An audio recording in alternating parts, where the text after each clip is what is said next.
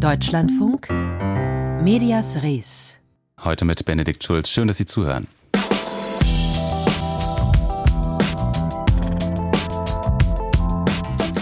Wo kann man sich eigentlich noch so richtig schön streiten im Netz? Wobei richtig streiten meint mit Niveau, mit Argumenten und auf Augenhöhe.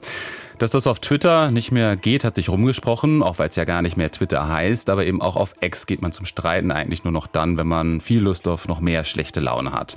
Aber wo sonst wird debattiert? Eine mögliche Alternative startet morgen in der EU. Ob die hält, was viele sich davon erhoffen, darum geht es uns heute. Zuerst aber schauen wir jetzt nach Polen, denn unserem Nachbarland stehen nach dem Regierungswechsel große Veränderungen bevor, was die Medienlandschaft im Land angeht. Und zwar geht es um folgendes Zitat. Nach den gewonnenen Wahlen und der Regierungsbildung werden wir genau 24 Stunden brauchen, damit das Peace-Regierungsfernsehen wieder öffentliches Fernsehen wird. Wer hat's gesagt? Donald Tusk seit heute erneut als neuer Ministerpräsident Polens vereidigt. Und er hat noch hinzugefügt, nehmt mich beim Wort tun wir jetzt. Wir haben vor der Sendung mit unserem Korrespondenten Martin Adam in Warschau gesprochen und ich habe ihn nach seiner Einschätzung gefragt. Herr Adam, da wurden also grundlegende Reformen versprochen. Als Donald Tusk das gesagt hat im September, da ist er Details allerdings noch schuldig geblieben. Wie konkret sind die Pläne jetzt heute am Tag der Vereidigung tatsächlich? Ja, so viel mehr darüber, was Donald Tusk, was dieses neue Kabinett jetzt mit den polnischen Medien vorhat, weiß man immer noch nicht so richtig. Es heißt eben immer, aber das heißt es auch schon seit Wochen, es gebe mehrere konkret ausgearbeitete Szenarios, wie man eben dafür sorgen kann, dass vor allem die staatlichen Medien, also die TVP-Fernsehsenderfamilie und Polskie Radio, also das Radiopendant, wie die überhaupt wieder arbeiten können, im Sinne von ausgewogen berichten können. Es hat aber auch einen Grund, dass äh, diese Koalition die Details geheim gehalten hat, denn die wenigen Theorien, die öffentlich wurden, was man machen könnte, und eine dieser Theorien ist, dass man quasi TVP liquidiert, also quasi rechtlich wie in Konkurs gehen lässt und unter Zwangsverwaltung stellt und dann Zugriff damit hat auf die Senderspitze. Äh, die wenigen Sachen, die da öffentlich geworden sind, haben direkt dazu geführt, dass die Peace gewissermaßen Gegenmanöver eingeleitet hat. Und Piotr Glinski, der bis vor kurzem eben Peace-Kulturminister, hat auf den letzten Meter hier noch die Satzung von TVP geändert, sodass er Einfluss darauf hätte, dass eben Leute von der Peace dann diese Zwangsverwaltung mitstellen müssten. Und damit wäre also gar nichts gewonnen. Also da ist immer noch viel ähm, Raten und man weiß nicht so richtig, was da kommt. Mhm. Schauen wir mal ein bisschen zurück. Wie groß ist wohl diese Aufgabe? Was hat die Peace tatsächlich strukturell alles verändert in den vergangenen acht Jahren? Die Peace hat wirklich sehr, sehr tief eingegriffen in die Struktur der Medienberichterstattung hier in Polen. Die staatlichen Medien TVP und Polskie Radio, das muss man dazu sagen, waren immer schon relativ regierungsnah. Auch frühere Regierungen haben versucht, Einfluss auf diese Sender zu nehmen, zum Teil auch mit Erfolg, aber eben nie so weitgehend, nie so dreist, wie das die Peace in den vergangenen acht Jahren gemacht hat. Eben so weitgehend, dass ähm, TVP, gerade TVP Info, der Nachrichtenkanal, de facto wirklich mehr ist als eine Propagandamaschine. Da geht es nicht nur darum, wie toll die Peace ist und was sie alles Tolles gemacht hat, sondern eben auch immer, wie schlimm alle anderen sind. Mhm. Die politischen Gegner der Opposition, aber eben auch alle, die es gewagt haben, gegen die Peace auf die Straße Straße zu gehen. Die sind wirklich on-air hart beleidigt worden, äh, zum Teil. Ähm, es sind aber eben nicht nur die staatlichen Sender. Die Peace hat im Grunde über einen Strohmann, über den teilstaatlichen Erdölkonzern Orlen, eine Pressegruppe, Polska Press, gekauft. Und das ist der Großteil der polnischen Lokalpresse. Und auch da war es sehr gut zu sehen, wie eben sehr schnell dann Chefredakteure, Redakteurinnen ausgetauscht wurden und auch in diesen Zeitungen seit geraumer Zeit eigentlich kein kritisches Wort mehr über die Peace zu lesen war. Also es sind riesige Strukturen im Grunde, die man da jetzt angehen muss, während man gleichzeitig, und das wird neben der ganzen rechtlichen Frage dann politisch die eigentlich entscheidende, ja auch zeigen muss, dass man nicht mit demselben Vorschlaghammer vorgeht wie die Peace und völlig illiberal und ohne Rücksicht auf alle anderen jetzt sagt, okay, dann nimmt man halt die Leute der Peace raus und setzt die eigenen ein und dann wird es dieselbe Propagandamaschine nur mit anderen Vorzeichen. Das darf ja nicht geschehen. Also es ist wirklich eine riesige Aufgabe. Jetzt sind seit der Reform 2016 ja viele Journalisten, Journalistinnen gegangen, teilweise auch gegangen worden. Die werden ja jetzt nicht per Fingerschnips einfach wieder zurückkommen. Wo will die Regierung Journalisten herholen? Mal ebenso. Also es gibt jetzt schon Berichte darüber, dass Journalistinnen und Journalisten, die vor allem für TVP, das ist immer so das prominenteste Beispiel natürlich, gearbeitet haben und von der Peace regelrecht rausgeekelt wurden. Also viele von denen sind damals nicht gefeuert worden, sondern haben einfach als freie Mitarbeitende keine Aufträge mehr bekommen und mussten dann einfach woanders hingehen, um ihre Miete zahlen zu können dass die jetzt schon kontaktiert werden. Noch nicht von TVP, sondern eben aus dem jetzt neuen Regierungslager und im Grunde wie so eine Art Taskforce gründen, wo man sich schon mal so Leute ranholt, in der Hoffnung, die dann eben quasi wieder in den Sender bringen zu können, um da ein Gleichgewicht herzustellen. Aber es stimmt, also es wird äh, schwierig, viele dieser Menschen zurückzugewinnen oder neue zu gewinnen. Denn in der Zwischenzeit haben die Menschen ja nicht rumgesessen und gewartet. Da sind neue Sender entstanden, ganz äh, moderne, ganz interessante Sendekonzepte oft im Radio online, wo eben zum Teil Teile kompletter Redaktionen ins Exil gegangen sind und sich über Spendenformate, über Abos finanzieren. Das funktioniert sehr gut. Und auch da gibt es schon Wortmeldungen, dass manche, auch sehr prominente, sagen, naja, mal sehen, ob sie da jetzt zurückgehen zu TVP und Polskie Radio, weil es läuft ja gut. Warum sollten sie das machen? Ja, das wird auch personell eine interessante Frage. Polen nach dem Machtwechsel und vor einer grundlegenden Veränderung der Medienlandschaft. Darüber habe ich gesprochen mit unserem Korrespondenten Martin Adam in Warschau.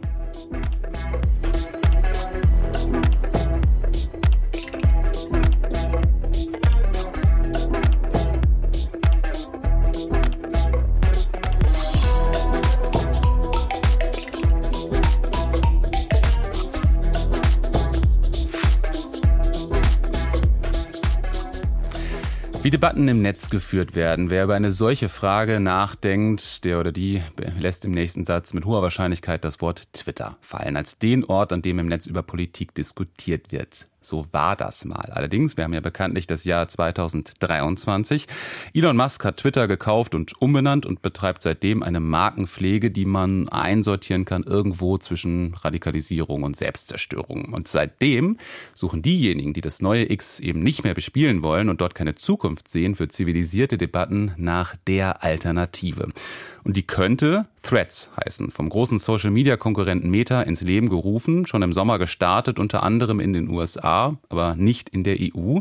Und das passiert morgen, Punkt 12 Uhr. Ist Threads tatsächlich die Alternative, die die Twitter-Leerstelle füllen kann? Darüber habe ich gesprochen vor der Sendung, und zwar mit Gavin Karlmeier, Fachjournalist für soziale Medien und Moderator des Social-Media-Podcasts Hagen dran. Herr Karlmeier, nicht wenige hoffen ja tatsächlich, dass Threads die Lücke schließen wird oder schließen könnte, die Elon Musk mit X gerissen hat. Nur ist es ja nach Aussage von Vertretern des Konzerns Meta so, dass man ja genau das nicht will, nämlich Ort sein für Debatten über Politik und Gesellschaft. Also machen wir uns eigentlich völlig umsonst die Hoffnung? Ich glaube nicht. Also ich glaube, dass die Lücke, die Twitter gerissen hat mit seinem Auslaufen, sage ich mal, mit seinem Wandel zu X und Verwandlung zur persönlichen Plattform von Elon Musk am Ende, dass die Lücke gerissen wurde eben nicht nur auf dieser Informations- und Nachrichtenebene, sondern ehrlicherweise auch auf einer naja, unmittelbareren Ebene. Also die schnelle Echtzeitkommunikation, die nicht erfordert, dass ich ein Video oder ein Foto mache, sondern einfach nur einen Gedanken ins Internet schreibe, das sogenannte Microblogging. Ich glaube, Twitter kann sterben, aber das Microblogging eben nicht. Und das ist diese Möglichkeit, die Threads da ziemlich clever schließen könnte, ehrlicherweise. Und warum hat Threads bessere Chancen als die ganzen anderen Alternativen? Da gab es ja einige jetzt in den vergangenen mhm.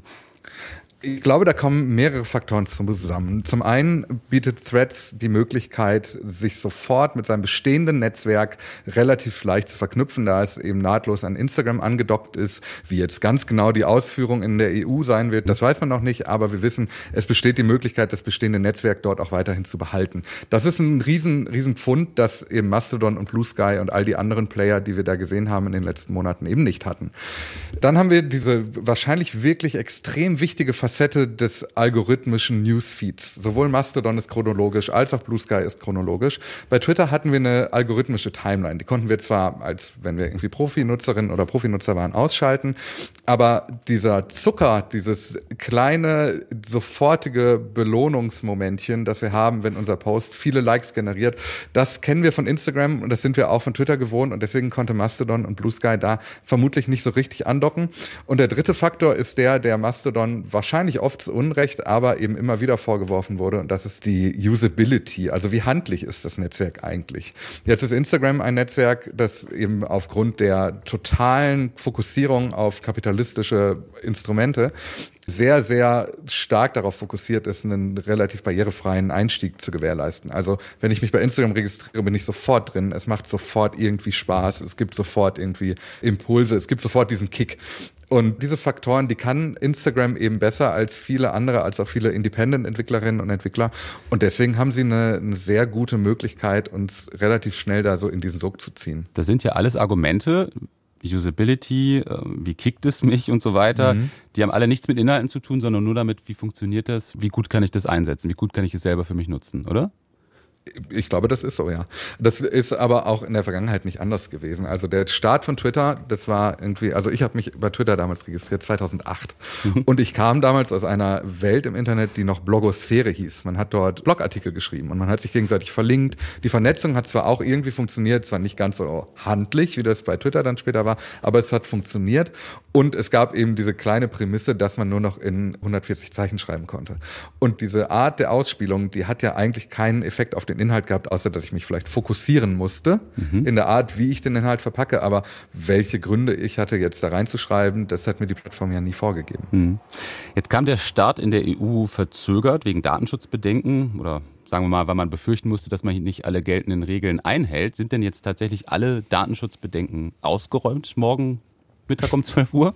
So ganz genau wissen wir das leider nicht. Es gibt da keine offizielle Kommunikation, was das angeht.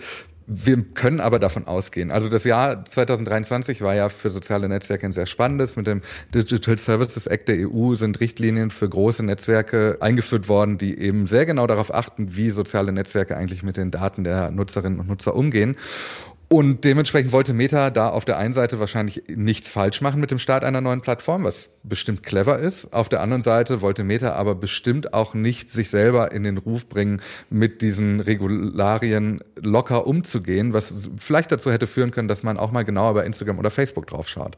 Also das sind natürlich alles Mutmaßungen, aber die These liegt schon nahe, dass so ein Rollout eines sehr, sehr großen sozialen Netzwerkes eben nicht weltweit stattfindet. Das ist schon auf, in vielerlei Hinsicht sehr bemerkenswert. Hm.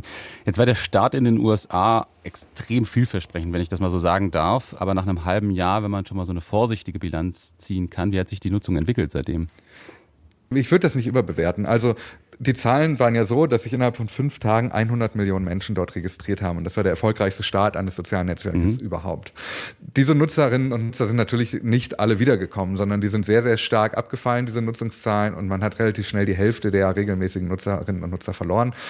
Und dann hat man Threads schon totgeschrieben und ich glaube so ein bisschen zu Unrecht, ehrlicherweise, weil erstens waren die Zahlen immer noch okay, wenn man sie mit den anderen Twitter-Alternativen vergleicht, sogar wahrscheinlich überragend.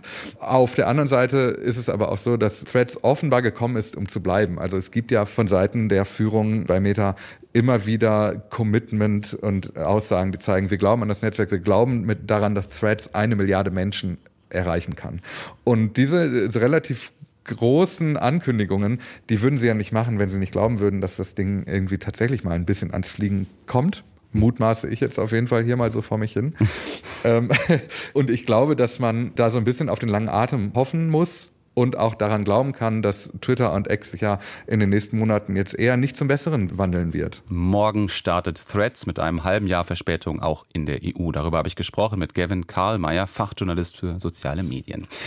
Und apropos Debatten in Medien, die werden natürlich nicht nur in den sozialen Medien geführt, sondern auch in den klassischen, zum Beispiel im Fernsehen. Dort aber ja oft immer noch in Form von Talkshows. Aber auch im Fernsehen wird mit neuen Formen von Debatte experimentiert und seit kurzem gibt es mit bislang zwei Ausgaben ein Format in der ARD und der Titel die 100, was Deutschland bewegt. Und da geht es um Streit, aber es geht auch um Kompromiss. Und Ausgangspunkt jeder Sendung ist eine kontroverse Frage. Zum Beispiel mehr Verbote wegen Klimawandel, ja oder nein.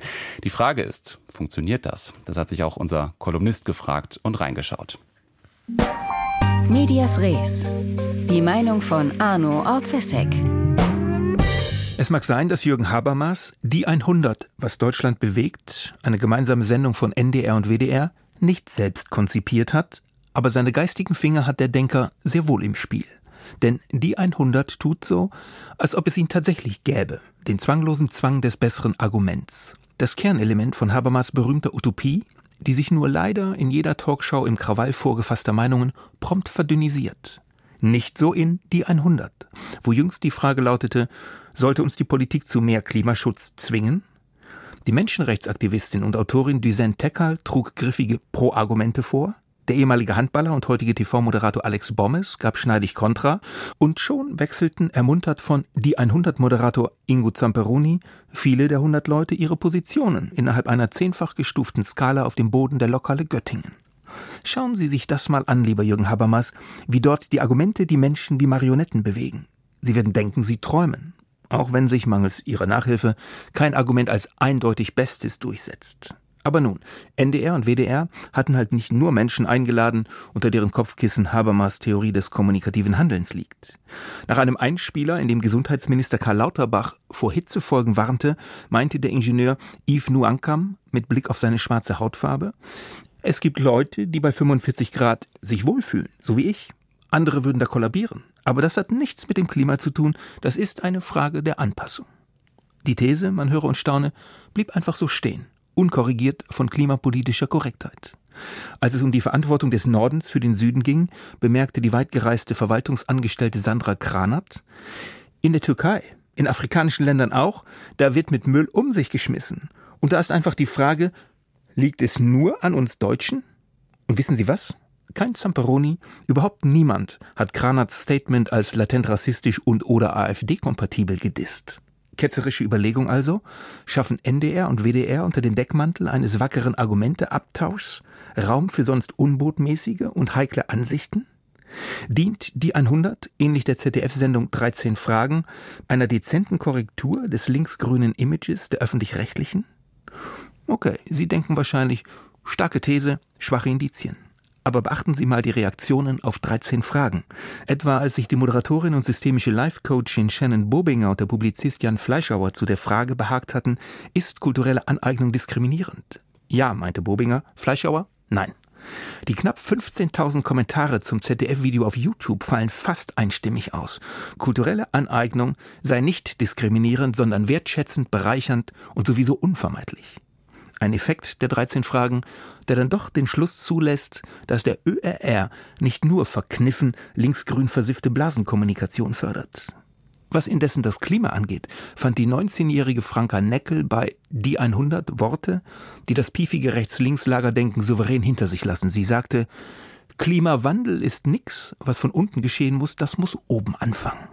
Während Alex Bommes, der zwischen Wandel und Schutz unterscheidet, sportlich resümierte, Natürlich haben wir fünf Tore Klimaschutz aufzuholen. Die Medias Res Kolumne war das heute von Arno Orzesek.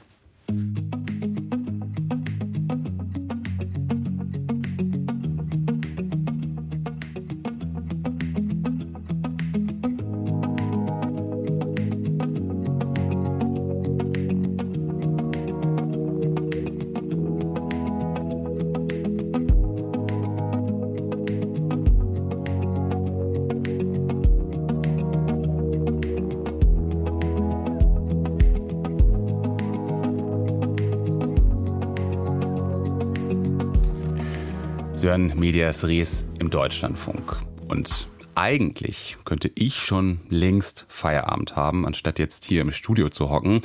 Denn ich hätte ja genauso gut meine Stimme von einer künstlichen Intelligenz klonen lassen können und die dann mit meinen Moderationen füttern können. Das ist tatsächlich ziemlich einfach und mit der entsprechenden App kann das auch jeder mit wenigen Arbeitsschritten mal eben erledigen. Und wer weiß, ob überhaupt jemand den Unterschied gemerkt hätte. Habe ich aber nicht gemacht. Ich bin also wirklich hier. Aber was vor nicht allzu langer Zeit noch schwierig bis unmöglich war, das geht jetzt und es wird auch schon längst in die Praxis umgesetzt. Podcasts mit künstlichen oder geklonten Stimmen. Hat das eine Zukunft? Unsere Autoren Tobias Hausdorf und Niklas Münch sind dieser Frage nachgegangen. Willkommen zum HNA Nachrichtenüberblick am Montag, den 11. Dezember. Und das sind die heutigen Themen. Die aktuellen Nachrichten für Nordhessen und Südniedersachsen. Die Stimme künstlich. Das ist kein Experiment. Den werktäglichen Podcast HNA Nachrichtenüberblick der Hessischen Niedersächsischen Allgemeinen gibt es seit zwei Jahren. Erstmal gab es natürlich äh, von manchen Ecken auch ein bisschen Zweifel, so, hm, künstliche Stimme, kann das gut funktionieren?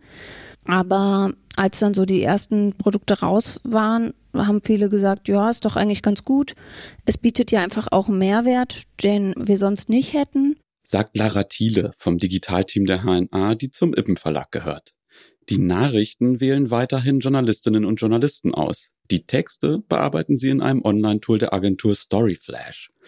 Das Tool verwandelt die Texte mit künstlichen Stimmen in den Podcast und der scheint anzukommen. Bisher gebe es wenig negatives Feedback. Also im Augenblick haben wir immer so zwischen 20 und 25.000 Downloads und Streams pro Monat. Aber die Leute würden es ja nicht hören, wenn sie es jetzt ganz gruselig fänden. Dann würden sie wahrscheinlich einfach abbrechen und sagen, nee, das ist nichts für mich. Ein anderer Podcast geht noch weiter. Historische Heldinnen. Inspirierende Frauen der Geschichte. Mein Name ist Marilyn Monroe. Ich wurde geboren am 1. Juni 1926 in Los Angeles, Kalifornien. Bei jedem Produktionsschritt, Text, Stimmen, Folgenbeschreibung wird KI eingesetzt, sagt Hendrik Evert von der Podcast-Produktionsfirma 4000 Hertz. Wir sagen auch immer, das ist kein Format von KI erstellt, sondern mit Hilfe, weil wir einfach selber in jedem Moment und an jeder Stelle auch immer noch dabei sind und eingreifen. Und es ist ja nicht so, dass man eine Idee irgendwo reinschmeißt und am Ende kommt der Podcast raus. Historische Heldinnen war zunächst als Experiment gedacht. Wird die Hörerschaft künstliche Stimmen und den Einsatz von KI-Tools akzeptieren? Hendrik Evert fühlt sich bestärkt. Das Feedback falle meist positiv aus oder auch das sei möglich, es ist vielen egal. Ein Vorteil, den Lara Thiele und er anführen, die KI-Tools sparen viel Zeit in der Produktion. Ein Format zu starten dauere jedoch. Noch Anfang des Jahres hätten etwa deutsche Stimmen des KI-Anbieters Eleven Labs nicht gut geklungen, sagt Evert. Und jetzt sind die deutschen Stimmen tatsächlich sehr gut. Allerdings gibt es auch da halt eben Einschränkungen. Also die deutschen Stimmen bei Eleven Labs fallen manchmal, wenn der Text zu lang wird, in einen englischen Akzent. Also es nimmt dann ab die Konzentration der KI-Sprecherinnen und Sprecher. Was Evert meint, wirklich sauber sprechen die KI-Stimmen nur wenige Sätze am Stück. Mittlerweile sei die Technik aber so gut, dass nicht nur Stimmen aus dem Nichts erschaffen werden können. Jeder kann etwa auch seine eigene Stimme klonen lassen. Damit experimentieren sie bei 4000 Hertz. Hendrik Evert hat bereits seinen Stimmklon einzelne Sätze sprechen lassen bei Änderungen. Das sei hinterher niemandem aufgefallen, sagt der Podcast-Produzent. Auf echte Menschen wird dennoch kaum jemand verzichten wollen, ist Podcast- und KI-Experte Gregor Schmalzried überzeugt. Vor allem bei persönlichen oder Talkformaten. Ich sehe irgendwie eher so die Zukunft, in dem ein 15 Minuten Nachrichten-Podcast eine Rubrik hat, die sehr spezifische lokale oder interessensgebundene Inhalte erfordert. Zum Beispiel sowas wie, wie ist das Wetter jetzt heute bei dir? Und dann wird das quasi von einer geklonten Version des Hosts kurz gemacht, als dass einfach der komplette Podcast von der geklonten Version gemacht wird. KI werde normaler Teil der Produktionskette, erwartet Schmeizried. Und an welchen Stellen? Das interessiere das Publikum am Ende wenig, ist er auch überzeugt. Hauptsache, die Formate böten Mehrwert. Das erkläre auch die Akzeptanz von KI-Stimmen in kurzen Newsformaten wie dem Nachrichtenüberblick oder den dreiminütigen Kurzporträts bei historische Heldinnen. Hendrik Evert von 4000 Hertz findet, dass bei jedem Format abgewogen werden müsse, ob der Einsatz sinnvoll sei. Qualitativ mache es noch einen Unterschied. Das nächste Projekt, ein Hörspiel, produziert er daher bewusst mit echten Stimmen künstliche Stimmen oder geklonte Stimmen im Radio oder in Podcasts. Und ja, das gibt es schon. Und unsere Autoren Tobias Hausdorf und Niklas Münch haben mal geschaut, wie zukunftsträchtig das ist. Und das war's für heute mit Medias Res. Hier gibt's gleich die Nachrichten und im Anschluss dann den Büchermarkt. Da moderiert Tanja Lieske und die hat unter anderem eine Rezension des neuen Romans von Bernhard Schlink dabei. Danke fürs Zuhören, auch im Namen des Teams von Medias Res. Ich bin Benedikt Schulz und ich sage Tschüss, machen Sie's gut.